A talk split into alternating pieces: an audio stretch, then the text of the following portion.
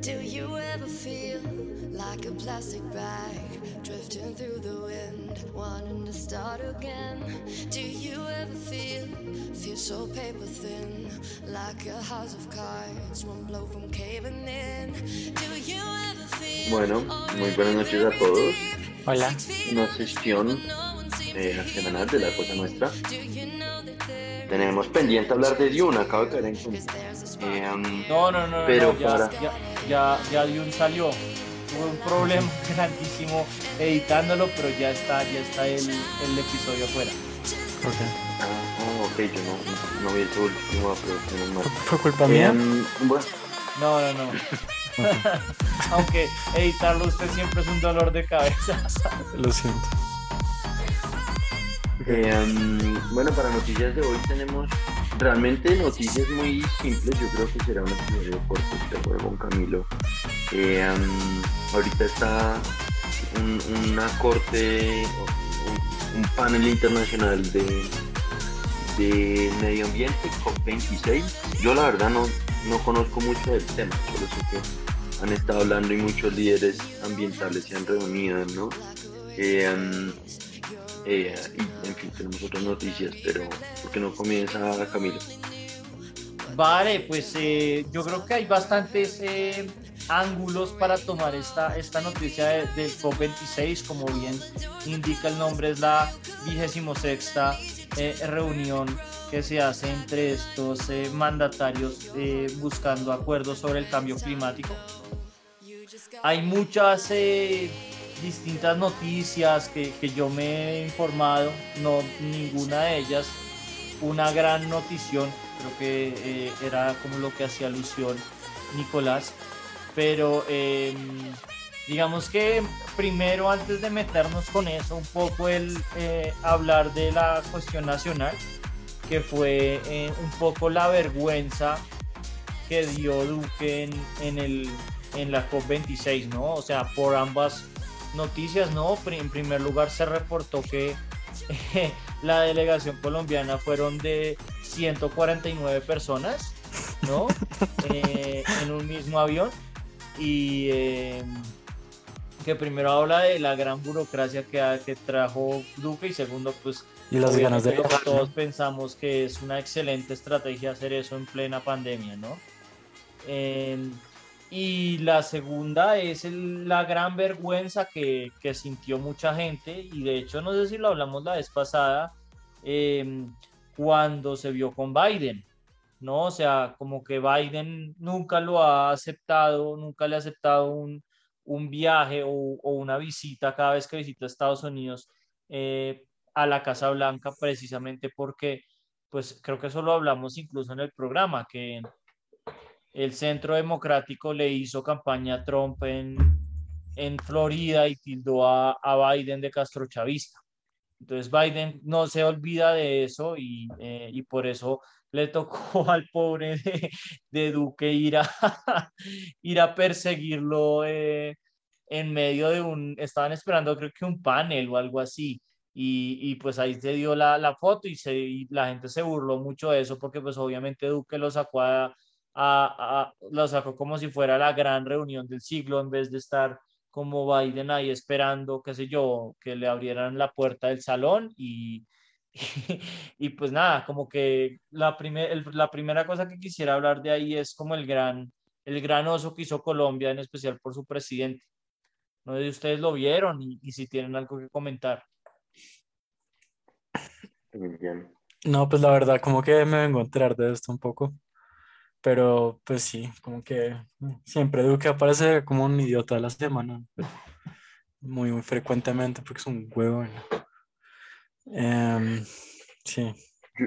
Yo, el COP26 resalto algo que, que, si bien estoy encontrando esto ahorita, um, es, es una noticia del 21 de octubre en la BBC, eh, y es que reportan un- una filtración de documentos de COP26 en donde se muestra a varias naciones haciendo lobby eh, con, pues, digamos, el ente de las Naciones Unidas encargado de, de, de- producir el reporte con, sobre el cual se basa el COP26, ¿no? Es como un reporte ambiental a nivel global.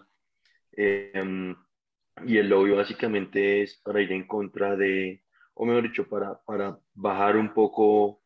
Eh, el reporte claramente eh, dice que hace falta eh, moverse o, o, migrar o evolucionar de los, de los eh, combustibles fósiles a algo más renovable muy urgentemente y, y, el lobby es para downplay, ¿cómo se dice eso? Para como menospreciar o, o, o reducir la, por la gravedad. La, la importancia. Por debajear un poquito la importancia o la urgencia de eso.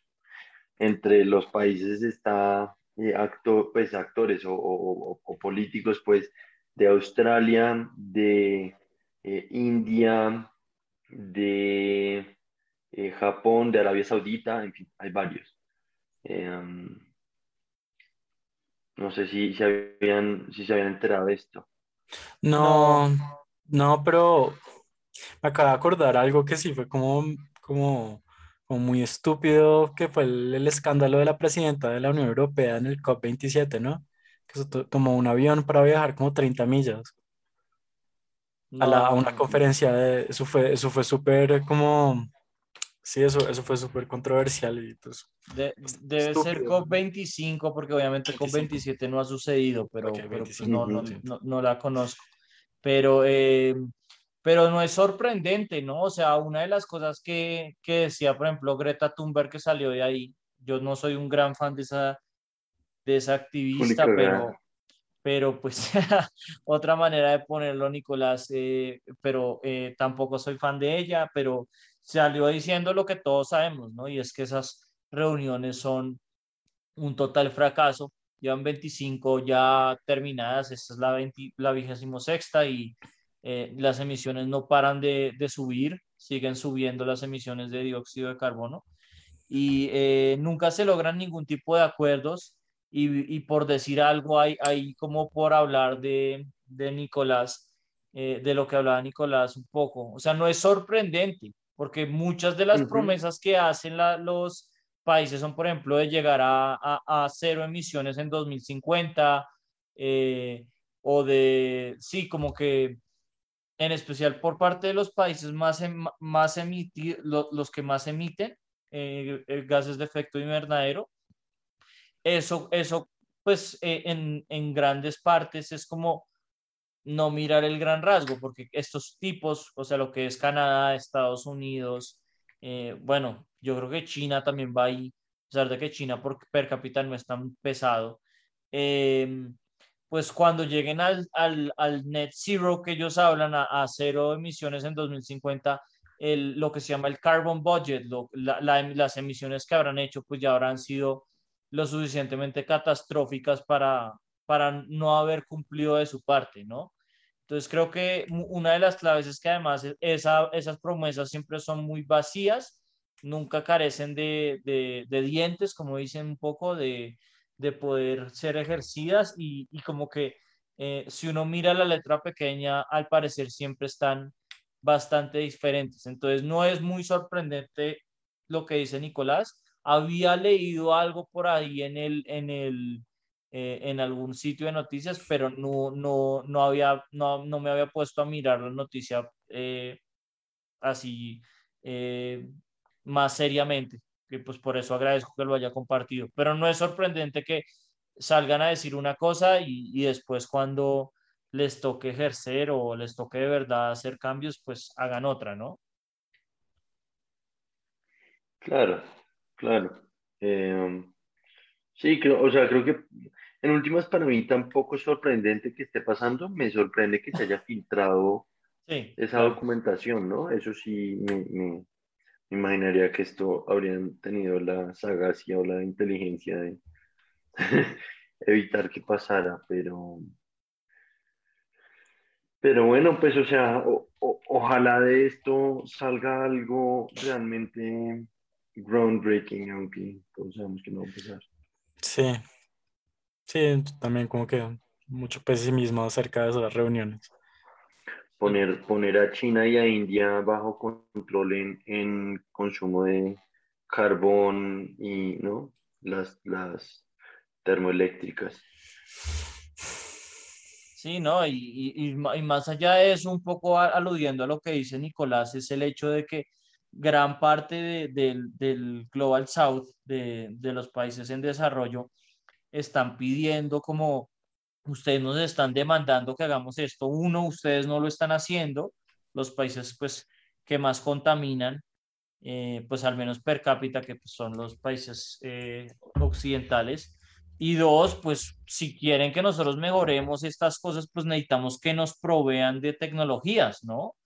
Eh, que sí, ahí, usted está diciendo una cosa que mi papá siempre ha dicho em, respecto a, respecto a qué, respecto a, a, a ese tema, y es, es muy fácil para y él, siempre le echa la cosa a los, a los millennials porque cree que somos eh, una cantidad de idealistas, ¿no? Pero en, en siempre dice que, que, es muy fácil ser millennial en Dinamarca y echarle la culpa a Bolsonaro por estar quemando el Amazonas, em, ¿no? Y estar diciendo que es un, que es un sinvergüenza, que es un eh, dinosaurio por, por estar acá, ¿no? Con el medio ambiente pero luego pónganse en la situación de Bolsonaro y en cierta medida, o, sea, al punto de les pónganse en la situación de Bolsonaro con 180 millones de brasileros, una gran cantidad en línea de, eh, de pobreza, y, y, y, dígales que no puede, pues, o sea, que, que tienen que mantener el, el, el, país verde y el Amazonas a consta de, pues, no generar desarrollo. Entonces es muy fácil desde el Rich North dar instrucciones de cómo cuidar el medio ambiente, pero también a la vez no hacerlo. Y a, y a su vez me encuentro totalmente de acuerdo con eso, o sea, y a su vez a costa del desarrollo, porque pues la mayoría de los países, eh, estos, de estos países se han vuelto ricos pues a costa del medio ambiente. Sí, como que los manes, los manes han contaminado por 50 años más que nosotros. O porque nosotros no tenemos derecho a, a, contaminar esos años. Yo creo que 50 es, 50 es un poco generoso de parte de Emiliano, pero es un muy mm. buen punto. eh, lo único que, que, yo agregaría es, agregando lo que decía Nicolás, era, eh, pues yo soy vegetariano y había una, una, un artículo muy bueno que me leí sobre el, sobre el veganismo y que decían que, que imponer tal tipo de transformación de revolución verde en los países en desarrollo implicaba muchos sacrificios. Y pues como siempre era lo que usted decía, eran principalmente revoluciones que provienen, y eso que se lo digo yo que soy vegetariano, no, no, es, no, no tengo por qué incentivos para decir esto, pero eh, que vienen por parte de una revolución más sucediendo en, Europa y en Estados Unidos que tratan de decirle a, como usted decía, Nicolás, a los campesinos del, del Global South, cómo es que ellos deben eh, orientar sus, sus cosechas y que, van a, y que traería consigo pues unos costos muy grandes precisamente para adaptar la producción.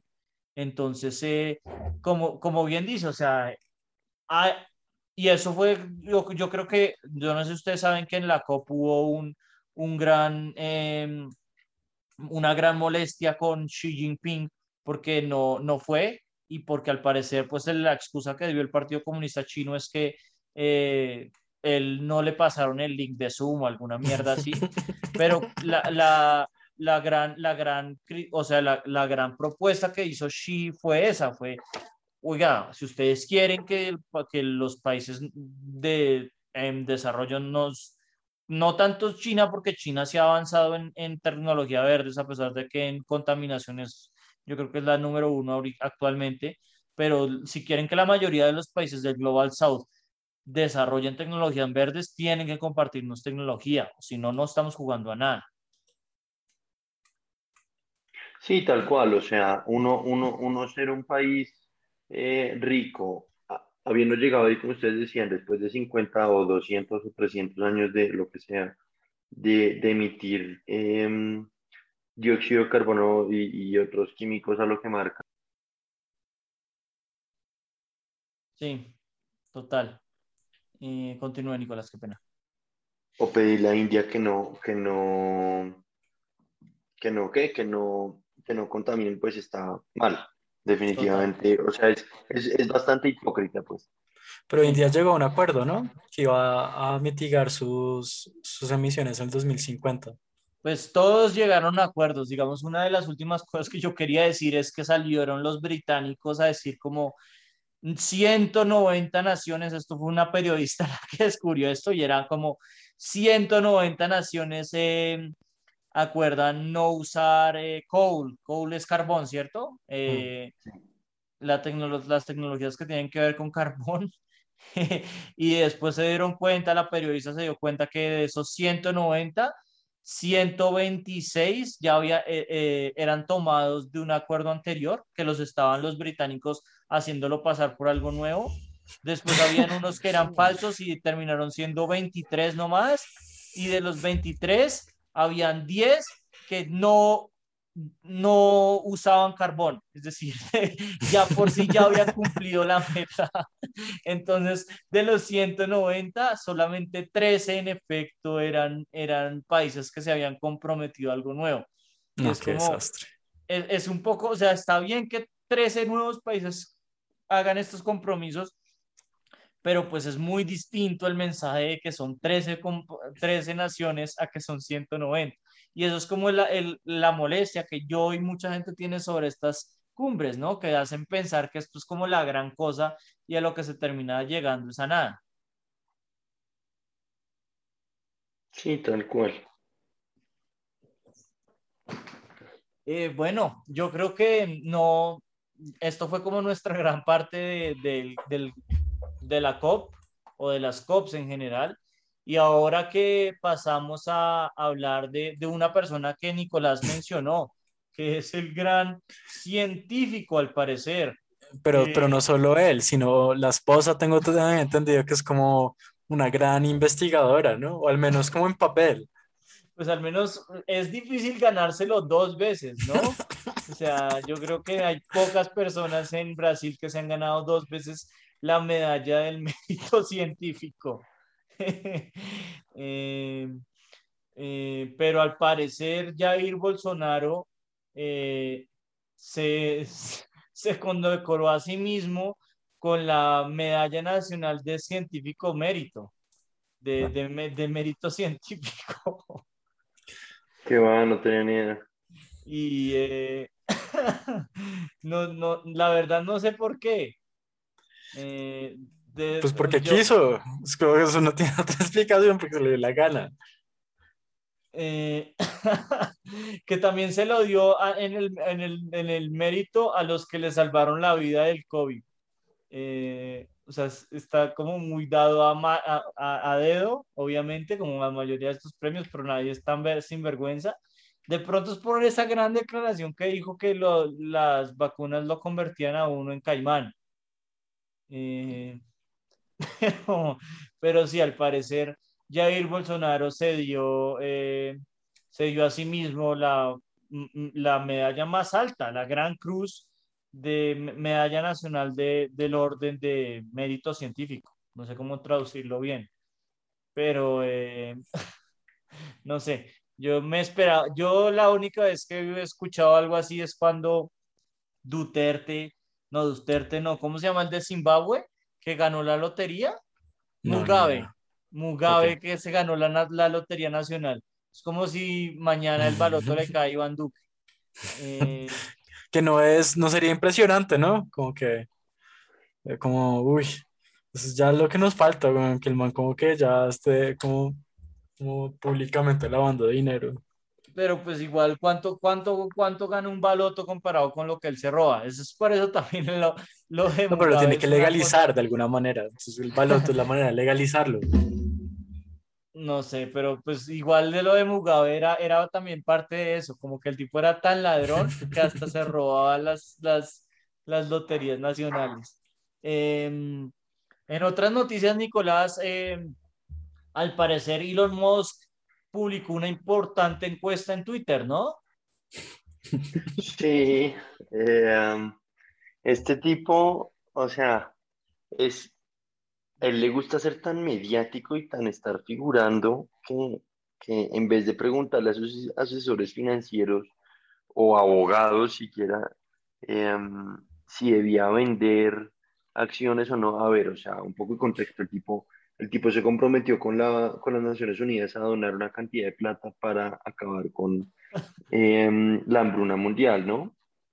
Y, y, digamos, para gestionar esto, eh, el tipo había dicho desde, desde hace los últimos meses, venía publicando que iba a vender acciones de Tesla, que iba a vender acciones de Tesla, que iba a vender acciones de Tesla, pero en últimas, eh, las publicaciones era que iba a vender eh, 6 mil millones o, o, cosas por el estilo, es hasta donde yo alcancé a, averiguar, em, pero sí, recientemente publicó en Twitter eh, una encuesta en la que le preguntaba al público general em, si debía vender 21 mil millones de dólares en, en acciones de Tesla eh, y el 58% de la gente votó que sí. Entonces, yo no sé, yo creo que este tipo debe tener algún monitoreo de la, de la, de la Comisión de, de Seguridades, pero eh, quién sabe cuándo lo irá a hacer, ¿no? 20 pues es que tengo, para una compañía que, ya está en el trillón de dólares, pues no es, no es nada, es un 2%, bueno, no sé cuál es el porcentaje, creo, pero, pero pues no es, no, es, no es algo despreciable tampoco. Pues tengo entendido que es como, tiene muchas opciones. Sí. Que se van a expirar el próximo año, ¿no? De, de acciones que fueron dadas en el 2012 como parte de un, de un esquema de compensación ejecutiva. Entonces, por una parte, como que está obligado porque se van a expirar y las tiene que pues, canjear. Em, y pues también por otro lado, pues yo creo que sí, también lo está haciendo por temas de, como de impuestos. Le mantiene que donar parte de ese dinero para que no, para que no le metan la cuenta más, como, como es que decía el artículo, la cuenta más alta de impuestos echan la historia de los Estados Unidos. O sea, eh, eh, yo estoy leyendo creo que el mismo artículo de Emiliano que es de CNBC mm. y, y, sí, o sea, lo, lo que dice la, el propio tweet de él es que él de, esto se debe a que él debe cerca de 15 mil millones de dólares en, en, en, impuestos por parte de estas stock options, ¿no? Como decía eh, Emiliano, es decir, que él escoge como compensación, eh, como hacen la mayoría de los, de los CEOs en Estados Unidos, que les den acciones. Entonces, esto como que es, parte de un, una vaina publicitaria y es la misma mierda de siempre, que él se muestra muy parsimonioso y gran cosa, pero pues en realidad es como puro humo. ¿No? Es puro humo. en ganas de... le tocaba hacerlo, un poco. Pura gana, ganas de evadir impuestos, pues no evadir, sino que les lee una extensión de impuestos porque aparentemente tiene un liability de 6. de 6.69 billones de dólares. O sea, eso es como el GDP como de, de Perú, De Perú y Colombia juntos.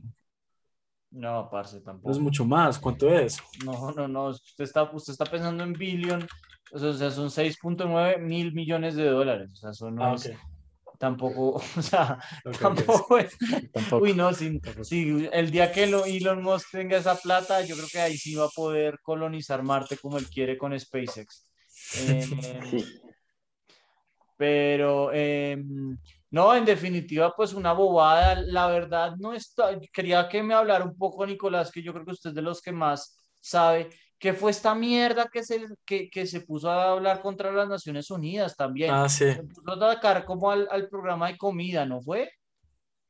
Sí, se puso a atacar el programa de comida y básicamente se le hizo la invitación pública de que donara para acabar con la hambruna mundial. Pero no, yo tampoco estoy muy enterado. O sea, yo lo pues último que viera. Ah, yo, yo, yo, sí, yo sí vi la noticia. Entonces lo que pasó fue que un, un artículo de, del, del, del, Fondo de las Naciones Unidas contra, pues de, contra la hambruna, pues de, de, de alimentos se llama. Entonces, creo que se llama el, el, PMA, creo que se llama. Bueno, puedo estar equivocado.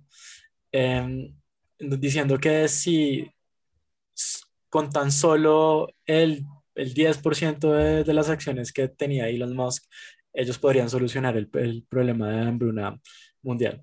Entonces, como que Elon Musk puso en Twitter como, miren, si ustedes me muestran un plan detallado de cómo ustedes usarían ese dinero para, para acabar la hambruna mundial, yo, les, yo voy y les vendo las acciones.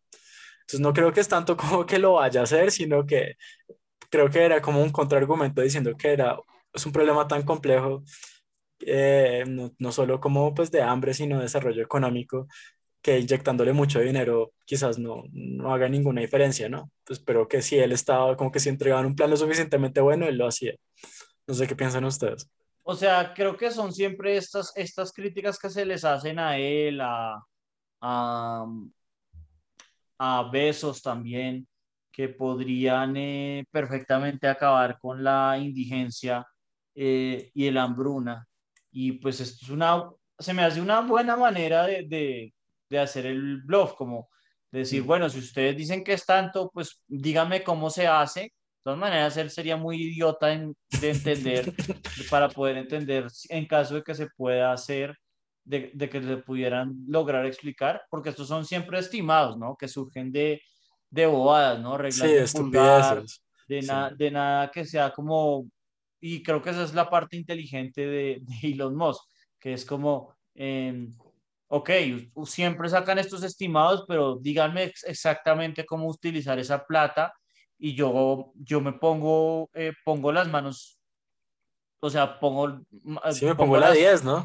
Pongo la 10, yo les doy el dinero. ustedes están diciendo. Sí. Pero, pero, pero como que no es, no es tan sencillo como, como estos estimados que normalmente sacan, a pesar de que pues probablemente el Besos y estas personas sí pudieran darle eh, eh, probablemente acabar con estos problemas mundiales. Lo que pasa es que les, tomaría, les tomaría esfuerzo. Y, y, pues, y el case in point es que es como es Haití, ¿no? Es una economía que le han inyectado muchísimos dólares de ayuda internacional y, y no, Pues- como que no, no despega. Pues también es Sí, porque acá- mucha de esa plata se va, se va hacia los Clinton, ¿no? O sea, es conocido, por ejemplo, en ese caso, literal, que los Clinton se han robado mucha plata de ahí. Y pues no solamente son los Clinton. El Clinton es el caso más famoso porque los, además los republicanos los odian. Pero, eh, pero, pero es, norm, es apenas normal en todos lados que, que estas cosas eh, son, sí, es un escándalo la cantidad de ONG ONGs que van a Haití a robar plata, a robar recursos, básicamente. Eh, acá Nicolás, estoy, iba a decir acá estoy viendo, acá estoy viendo un, una, pues una publicación en Instagram de Business Week y básicamente hacen un- un- una estimación que, de hecho, lo que, como termina el análisis es, Musk es dueño de millones de, de, de opciones de eh, acciones de Tesla que se vencen el año, el próximo año, lo que decía Emiliano, eh, y si vendiera todas o ejerciera todas esas opciones, eh, te- incurriría en un, en un impuesto a la riqueza de un 53%, Mm. lo que en últimas son casi, 15, eh, son casi 15 billones de, de dólares en impuestos. Mientras que si vende un 10% de las acciones, eh, em, pues, o sea, solo un 10% de eso entraría a pagar eh, impuestos solo sobre un 20% de, de riqueza por eh, utilidades en acciones de largo, de largo, pues, de larga posición, no sé cómo llamar eso, long term capital gains. Pero pues no entiendo, como que igual son options, las tiene, tiene que hacer algo al respecto, porque se vencen. Pues Me sí, pero que son call, ¿no? que si va a perder tanta plata en, en, en pagar impuestos, el tipo puede más bien dejarlas vencer y no sufrir por tener el patrimonio en esa inflada tan salvaje, porque el próximo año entonces le comienzan a entrar unos, unos, eh, pues unos costos también fuertes, ¿no? De impuestos. Pero literalmente es como el man las vende y recibe el dinero. Como, como que recibe la mitad del dinero. Pero, pero el man va a hacer, entonces como 15 mil millones, que 15, 15 billones, el man recibe otros 15, ¿no? Porque si ese es el 50% del, del, de los taxes, el man va a recibir 15 billones de dólares. Eso es absurdo. ¿no? Sí, Como que no, no, no, es que no, no, entiendo por qué es escandaloso. Además, el man va a recibir 15 billones de dólares. Es, es mucho dinero. Pues, pues sí, o sea, ¿y usted qué esperaba? ¿Es el, es el hombre más rico del mundo en este momento? ¿O No, yo sé, pues que yo no entiendo por qué ese escándalo son los impuestos, ¿sí? Como que todo el mundo, ah, sí, el Newsweek, ah, he's gonna have to pay uh, uh, 15, eh, 15 billion. Sí, no, como, pues, pues, es- sí, marica, pero el hemos man va a ganar hablado 15 bastante. billones. Eso No, lo hemos ¿sabe por hablado qué? bastante, o sea, es, No, es ¿sabe claro, qué? y, ¿Sabe y él le sí? tocó salir, sa- le tocó salir a defenderse, diciendo como, yo nunca pago impuestos porque yo lo único que tengo son stocks. Entonces, Sí, para mí pagar impuestos me toca vender stocks. Eh, y pues ya vimos en el reportaje que vimos de, de ProPublica que este, que este tipo lo que hace es que pide prestado eh, de, uta- utilizando sus stocks como colateral y en efecto pues eso le hace tener ingresos y a pesar de eso eh, o tener liquidez, por decir algo, y, y a pesar de eso no pagar impuestos. Estos tipos no pagan una mierda de impuestos, que, que, que el monto sea alto, como dice Emiliano, una vez que tengan que pagar, pues wow. Igual este tipo tiene toda la plata del mundo y Sí. eh, no pudiese gastarse toda la plata que tiene no sé en cuántos miles de años. En cuantas vidas humanas. Sí, no. Pues es, es completamente una cosa de, sí, no, pues de total avaricia o codicia, creo que sería lo más eh, cercano. Creo que para terminar esto, quería votar esta que no creo que a ustedes les pareció tan interesante, pero en, en Texas una fila inmensa de gente de Cubanón que, que se quedó en Dallas esperando el retorno de John Fitzgerald Kennedy Jr., que al parecer mucha gente pensaba que era el, el, el, el Q. Me acuerdo que una vez explicamos que era QAnon, que era básicamente que, que esta persona Q hablaba bobadas que, la, que los de QAnon se creían. Y mucha gente pensaba que Q era, era este, era John Fitzgerald Kennedy Jr. Eh, el catch está que JFK Jr. murió hace como 22 años. murió en un eh, accidente de, de, eh, Ya vieron, ¿no? de avión eh, en, sí, en, creo que donde, donde dice acá, o sea, en, en, sí, en 1999. Entonces, estos tipos se quedaron y no había, había mucha gente en, en esa plaza eh, buscando o esperando la reaparición de JFK Jr. Y no sé, o sea, sé que no es lo, la noticia más importante de la historia, pero es un poco lo, a lo que ha terminado QAnon, ¿no? Ya que terminó esta, esta, eh, el periodo presidencial de Trump y todo esto, no les queda más sino eh, eh, hablar de, de estas bobadas, pero sí Y quería foto- compartirlo. Y la foto es genial, ¿no? Es como un mar de MAGA hats y de camisetas de QAnon. Sí, sí, pues es que eso es lo que terminan las, las, las teorías conspiratorias, ¿no? Las mismas que decían que se iba a acabar el mundo en, qué sé yo, noviembre, en, en 2K, ¿no? En 31 de diciembre de 1999 y así todas se terminan reciclando, ¿no?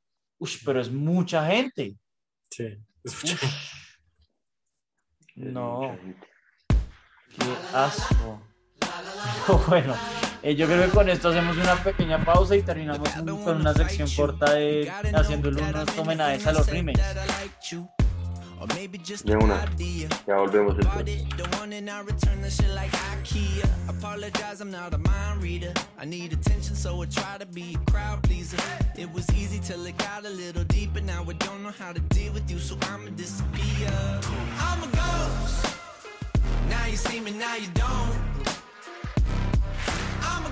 Vale, volvemos aquí de la pequeña pausa para hablar de un tema que la verdad no tiene mucho mucha importancia ahora, pero que pues sigue siendo constante en el, en el mundo del cine, que es eh, los remakes, ¿no? Eh, un poco hablamos en Dune, que nunca se hacen propiedades originales en el cine, y eso es otro de estos ejemplos, ¿no? Yo creo que lo más famoso ahorita mismo son los remakes que están haciendo, que a todos han sido un fracaso, ¿no? De, que están hechos con mujeres, ¿no? Lo que es el Ghostbusters de mujeres, que fue un bodrio, el eh, Ocean's 8, la de Oceans, eh, haciendo como una alusión a Ocean's Eleven, también muy mala. Y no sé si, si ustedes se acuerdan de cualquier otra. ¿De pésima? O sea, Eh, como porque porque esto es lo que pasó, ¿no? O sea, como que hicieron la misma o trataron de hacer la misma película, pero con mujeres, como una sesión, una muestra de female empowerment. Y eh, creo que hubo, como que la más trágica fue la de... Fue Que, que intentaron hacer como Charlie's Angels solo de mujeres, pues, pues es de mujeres, pero como poner a Charlie como en vez de... ay, sí, yo, Ese fue yo- yo- se me se me había olvidado esa película también. Eso fue un Eh, desastre. Sí, o sea, pero en general como que, bueno, en el último tiempo como que han hecho estos remakes de Female Empowerment que desafortunadamente han fracasado porque la historia siempre es pésima, ¿no? O sea, en el caso de Ocean's 8, por ejemplo, no tienen un villano, en Ghostbusters es un desastre, o sea, es así, qué desastre de película. Y, eh, y pues la de Charlie sí, no sé, o sea, sí no puedo, no puedo decir nada porque no me la vi. Eh, pero creo que mucha gente terminó un poco saciada de eso, de estos remakes hechos para mujeres, pero hoy vamos a hablar como de, o no para mujeres, sino de mujeres, eh, protagonizados por mujeres. Eh, vamos a hablar un poco de los mejores remakes, ¿no? Eh, y bueno, también de pronto tirar le odio a los peores. Eh, no sé quién de ustedes quiera comenzar. Bueno, yo, yo, yo voy a ir por el Low Hanging Fruit. Para mí, de los mejores remakes de toda la historia es. Espérense, que, que- que lo tenía aquí. Ah, es Casino Royale, ¿sí? Casino Royale, para mí, es mucho, mucho mejor que el original. Es una película muy madura de James Bond, eh, con una historia como muy bien hecha. El, el malo es genial, es como, es como la, a mí no me gusta mucho James Bond, pero Casino Royale sí que me gusta. Es que es como literalmente como el, el- como decir, como el paradigma, como el arquetipo de Sí. lo que debería ser James Bond. Con un, un malo muy bueno, una historia súper chévere. También tiene como que está muy bien filmada, con muy buenos actores, me gusta mucho.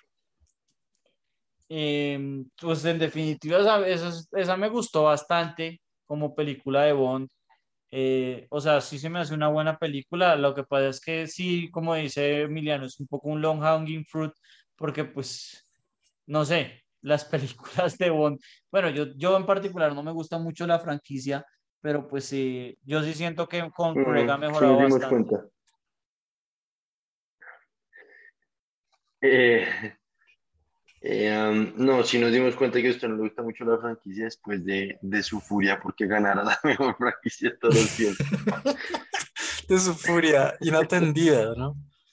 No, pues es que no, la verdad, antes de Craig todas eran eh, películas así como mal hechas, pero bueno, Bueno, pues y- no es una sorpresa. Y quería darle una mención de honor a, a Los Trece Asesinos de Takashi Miike. Es una película, pues es una película muy vieja em, de Eiichi Kudo de 1963, que la hace- en el 2011. Es muy buena. Takashi Miike es un, es un, es un director eh, japonés famoso por hacer eh, cine serie B como muy sangriento. Eh, y esto como que tiene como el mismo feeling de, de ser muy, muy sangriento, muy, muy, muy gritty, pero es buena, se la recomiendo si, las- si se la quieren ver. Esa recomendación creo que voy a pasar. Sí, ¿Te le muchas hecho? gracias, pero, Creo que le gustaría. pero no, muchas gracias. Eh, no sé, Nicolás tiene una. Sí, tengo. Tengo varias, de hecho. Em, pero, pero, si, si me permiten resumirlo en dos, creo que para mí, a nivel de remakes, eh, los dos más importantes que puedo pensar en este momento por encima son eh, El planeta de los simios, que me parece absolutamente innecesaria el remake, pero fue muy bien hecho y me gustó mucho. Creo que Andy Serkis eh, hizo su mejor papel. O sea, pero, pero, pero esos, esos son como, o sea, no, no es la misma película, ¿no? O sea, es una, es una, es una muy buena trilogía. No digo que no. Claro, pero es como una reinterpretación de la, Sí, de la es, serie. es un, sí, es como De un la- reboot, más que un remake, pero sí. Es como un reboot, un... Bueno, pero ese me gustó mucho. Sí, es, es, es muy buena. Y, Las tres son muy buenas. y el segundo, y el segundo que me eh, que- y, y mencionó la recomendación de remake es La Bella y la Bestia. Me pareció absolutamente majestuosa y más cuando pienso en todos los remakes que ha venido sacando Disney los últimos años. Pienso El Rey León y si bien es muy bonita, pues es una tristeza, lo faltó de carisma. Si pienso en Aladdin, eh, fue una gran decepción. Si pienso en eh, el Jungle Book, pues fue buena, pero eh, nunca fui muy fan del Jungle Book, del libro de la selva. Pero, pero La Bella y la Bestia me pareció absolutamente majestuosa como, como la hicieron. O sea, creo que fue muy pegada al material eh, fuente y, y creo que está muy bien hecha. Esta, esta es la, usted está hablando de la que tiene a Emma Watson, ¿cierto? Sí, Vale. creo que lo único que no me gustó de, de la serie fue el casting del novio, del, del, del tipo de la bestia. Vale. Pero Sí, pues ahí sí nos, nos deja, yo creo que a Emiliano también. Un poco anonadado. Como sin, sin nada que decir porque nosotros no nos hemos visto los Disney's live action remakes, al menos yo no me he visto ninguno, pero, eh, pero bueno, No, son buenos. Este, este estuvo bueno, el de, el de, el de Rey León es, es bonito, está muy bien jalado, pero pues es que le falta un poco el carisma de, de, de las, de los gestos y las caras que obviamente pues, se puede ser bonitos animados. Pues está, El libro de la selva, muy bonito, pero pues es que ese libro de la selva claramente no es el mejor de, no es la mejor historia de Disney. pero espérese, como que yo quiero, como que esto quede como en, el en el, en el récord. Mulan es una vergüenza. El No, ni ni Nico, espérese. Yo, yo quiero que esto quede con el récord. Usted está diciendo que la película de, de- del Rey León no es, no es pésima, como que está bien jalada. o sea, pero espere un segundo, un segundo Sí. antes, porque usted, o sea, lo que está diciendo es que le gusta en la versión de John Favreau. Sí, que me gustó, que es mejor la versión original, obviamente, pero, pero es buena, o sea, el tipo hizo un buen Ush. trabajo. A mí, Sí, eso- a mí eso- no me gustó una hard, verga. hard pass. Hard A mí, pass. a mí no me gustó una verga también. O sea, yo creo que, creo que ahí es donde viene la, la diferencia, que es, a mí me pareció mala y, y obviamente la original es excelente y, y, cre- y creo que lo que dice Nicolás es, no, es buena, lo que pasa es que la original eh, es ya demasiado buena y, y hace ver a esta como mala. No, no, yo creo que sí, por un lado, o sea, cuando, cuando lo pone en retrospectiva eso, pero y por el otro lado, es que está comparando peras con manzanas, o sea, son, ¿sabe? El, la, la, la, la, ay, ¿cómo se llama? En, en literatura, convertir animales o cosas en, en humanos, la personalización de los, de los personajes, obviamente en monitos animados es mucho más fácil por todos los gestos que los animales pueden sacar. Si lo hicieran en, pues en, en- en- con animales más realistas, obviamente se pierde mucho como de ese carisma. Eso, es- eso es mi, Sí, pero es, es- eso mi es una- punto. eso Pero si usted no se hubiera visto la versión animada y esta fuera la primera versión que se ve del Rey León, me parecería bueno. No, yo, yo sí no, no, no me como mucho eso, precisamente por lo que usted dice. O sea, no, no sentía que estaba viendo eh, una buena, una buena película, precisamente porque no me creía la personificación de, de estos animales.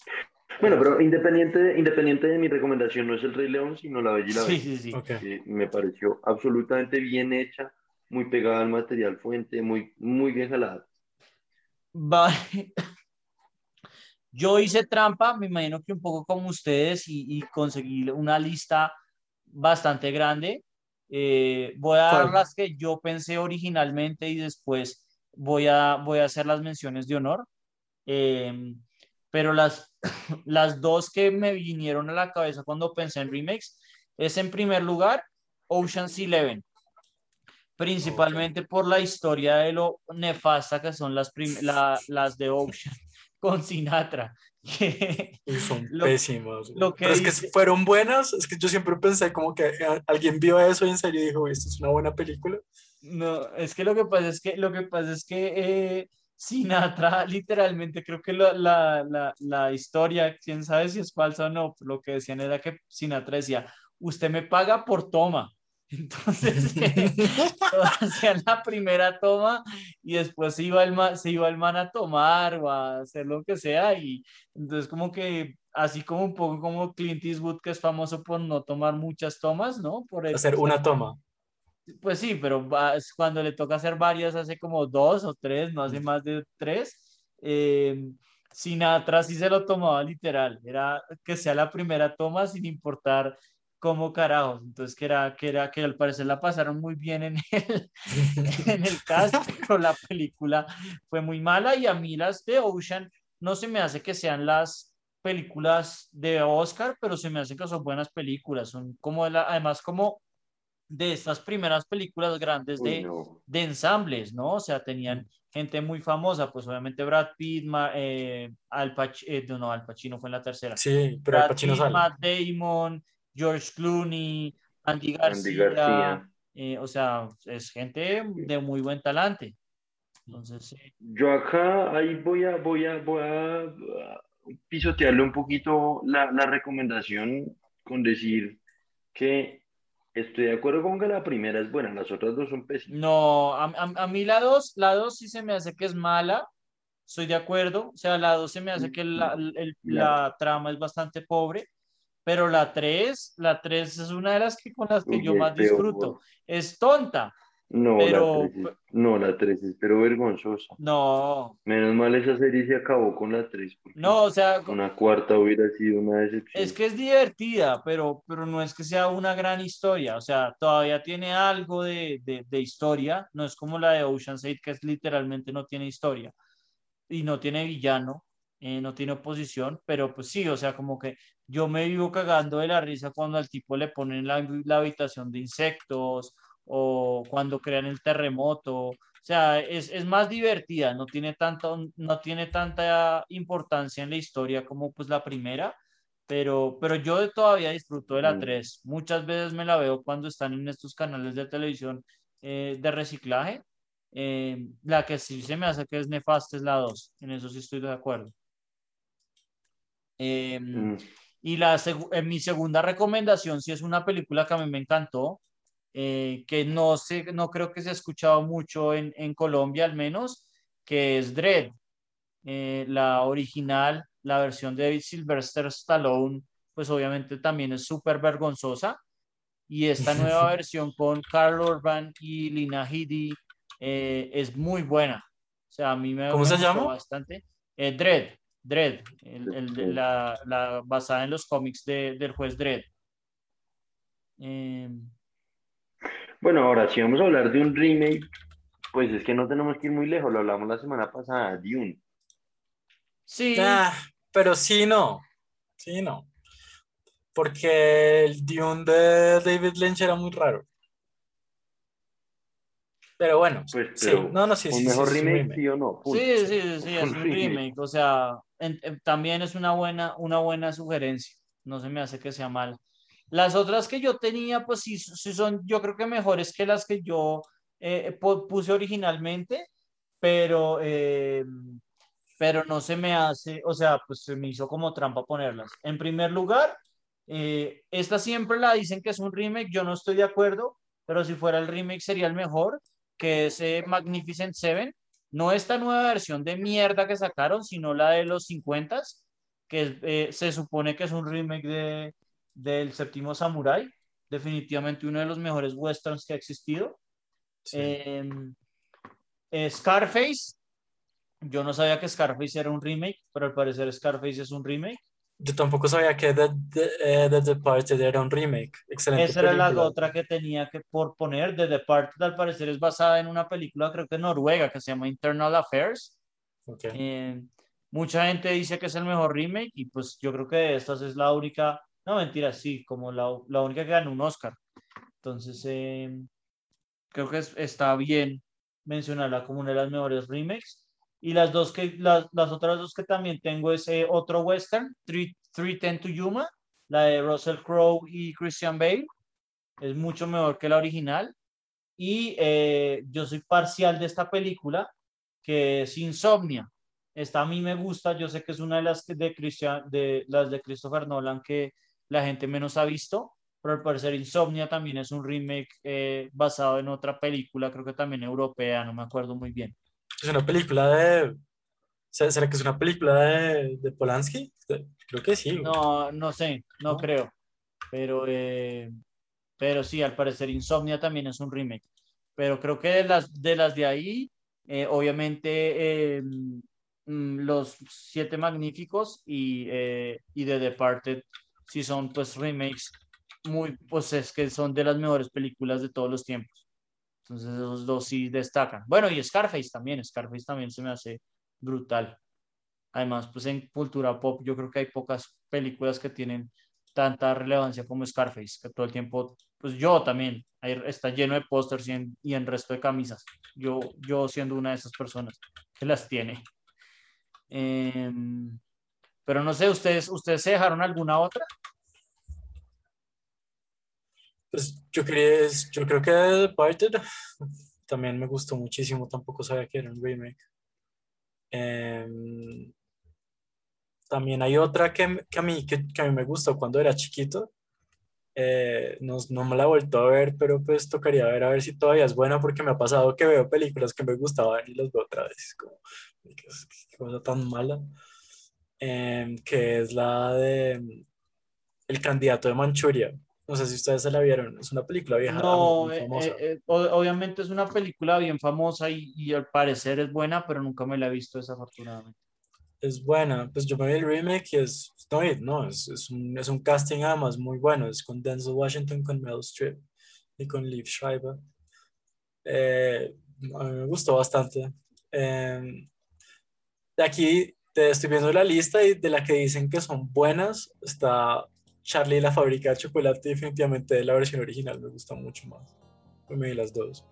Sí, la verdad es difícil porque son películas como que uno, no sé, tampoco le da mucha eh, importancia, pero yo he escuchado eh, ambivalencia, ¿no? Hay unos que dicen que es muy buena y hay otros que dicen que es un desastre pero creo que el consenso sí es que la, eh, la original le gana al remake. Que a mí no se me hizo que estuviera mal la versión de, creo que es Tim Burton, ¿no? Es Tim Burton y, Johnny, y Johnny es Tim Burton. No, es buena, pero la, la, original es mejor y el libro, el libro es mucho mejor que cualquiera de las películas.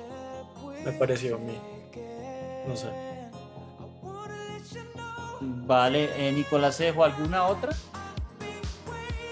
No, no, pues, o sea, creo que han mencionado varias que me hubieran ocurrido. Varias que tampoco sabía que eran, eran remakes, pero pues, o sea, en últimas.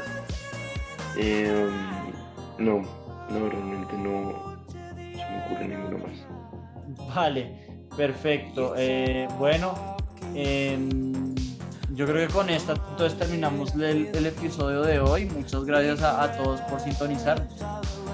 Chao. world.